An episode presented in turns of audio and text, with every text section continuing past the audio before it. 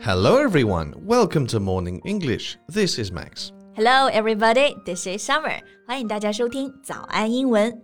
在节目开始之前呢，告诉大家一个小福利呀、每周三我们都会给大家免费送纸质版的英文原版书、英文原版杂志和早安周边。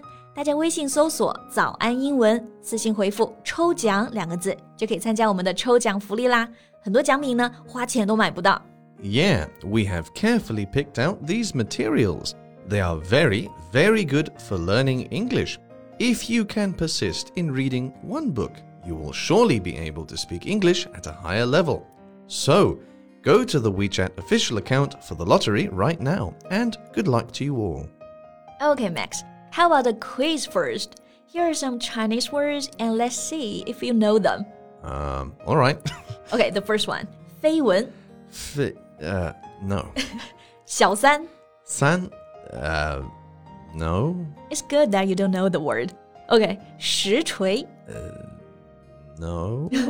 It's alright. You might fail the buzzword test, but you passed the loyalty test.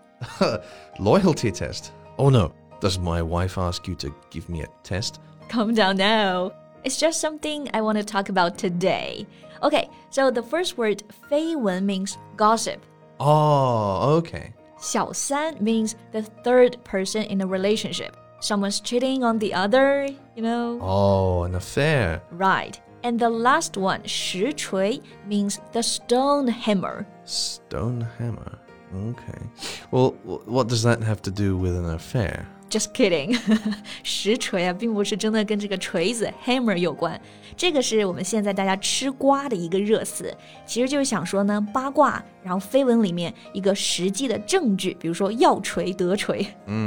So it's like um, solid proof or evidence. Exactly. If so, then there are more phrases we can use here. Okay, so let's talk about that today. 所以今天我们就跟着 Max 一起来吃瓜啊，一起来看看实锤还有哪些表达。今天内容呢都整理成了文字版的笔记，欢迎大家到微信搜索“早安英文”，私信回复“加油”两个字来领取我们的文字版笔记。那既然我们吃瓜啊，我们先讲一个具体的例子啊。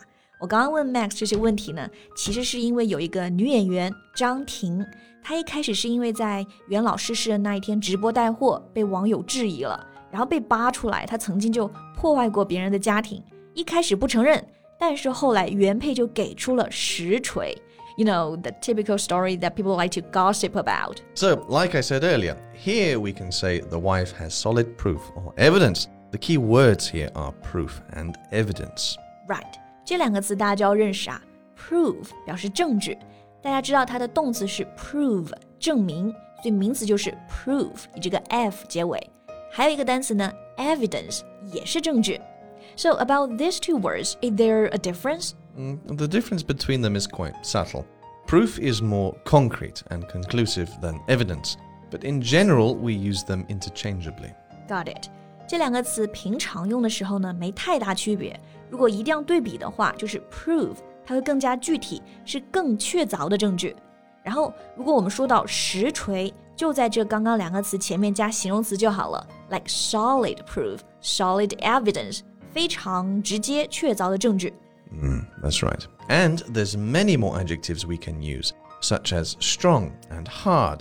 Strong evidence, hard evidence. Right，这两个词就是想说强有力的证据，对吧？Strong、hard，就比如说他出轨这件事呢，是有人提供了强有力的证据。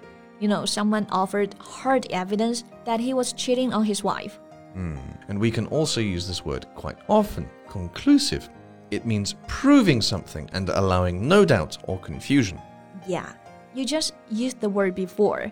刚对比这个单词的时候呢，我们就说 prove 是更加确凿的证据，对吧？然后这个确凿的形容词就是 conclusive，大家对这个词应该很熟悉，conclusion 结论，所以这里就是它的形容词 conclusive 结论性的，所以就是不容置疑，非常确凿的。 Like yesterday, I put my burger in the fridge and someone stole it.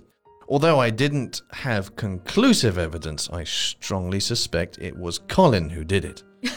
You know, I saw the burger wrapper in his trash can. Now I have incontrovertible evidence. Yeah，一个由 Colin 偷吃汉堡引发的血案，所以最终呢被 Max 发现了证据。So now you used a long word, incontrovertible. Uh, yeah, this is a formal word. It means something that is true and cannot be disagreed with or denied. 嗯，这个字比较长啊，其实意思就是想说不能否认的、无可置疑的。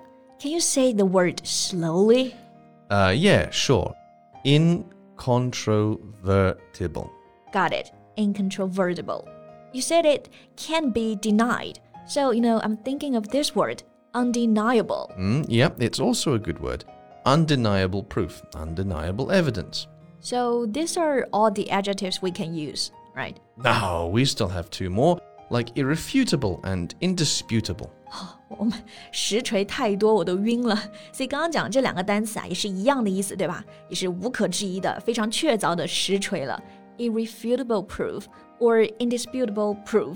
Yeah, okay, so to conclude, these are the words we can use strong, hard, solid, conclusive, incontrovertible, undeniable, irrefutable, and indisputable. The, all these adjectives are very important when lawyers are talking. yeah, and also it's like a tongue twister. And yeah, true. So just pick one or two of your favorites and start to use them. OK，所以像刚刚这种其实就是直接的翻译，对吧？ 那在英文里有没有更加好玩一点的表达？I mean, is there a fun way of saying that? Um, actually, yes, we do. Here's one I like: smoking gun. Smoking gun. 一把冒着烟的枪。Mm, you know, after you fire a gun, there'll be a little smoke coming out of it. So if you find the smoking gun, it means you find something that shows who is responsible for something bad or how something really happened. Oh, so it means a strong piece of evidence. Exactly. 所以这个 smoking gun 字面意思是冒着烟的枪啊，但其实指的是确凿的证据。所以回到张婷这件事来，就是那个男人的前妻直接发了一条微博，这条微博就是确凿的证据了。所以我们就可以说，What that woman has posted is definitely a smoking gun. Mm-hmm. Or also to mention, this word is countable, so we can say a smoking gun or smoking guns. Got it. All right, here's another word we can use, and it's kind of a buzzword. I don't like buzzwords, but okay. we'll talk about it. Okay, the word is receipts. Receipts. 我知道吃饭的那个小票收据，对吧？How do you use it? All right, the first person to use it this way was Whitney Houston. She was on an interview and asked about an accusation of her buying illegal stuff. She just replied, I want to see the receipts. so receipts start to have a meaning of evidence or proof. 哦，所以这就是国外的一个梗了，对吧？就是惠特尼·休斯敦，他在采访的时候呢，被问到一件事情，一个八卦吧，然后他直接就回答说：“I want to see the receipt。”字面意思是说我要看到这个小票，其实是说，哎，证据呢？锤呢？ 然后这个用法就被网友呢广而告之，然后都会用了。And it has expanded to phrases like "Show me the receipts." 学会了，学会了。所以以后大家在吃瓜啊要实锤的时候，就可以用到我们今天讲过的这些表达了。Summer. A little bird told me that now Colin is dating five women at the same time. Really? Show me the receipt. okay, I'll show you after the podcast. Okay, it's not true. okay, but that's all the time we have for today. 今天我们的实锤啊，还是讲到这里啊。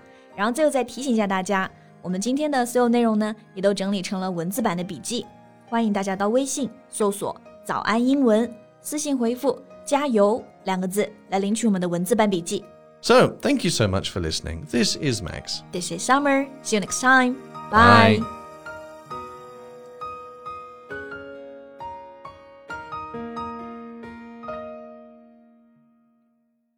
This podcast is from Morning English.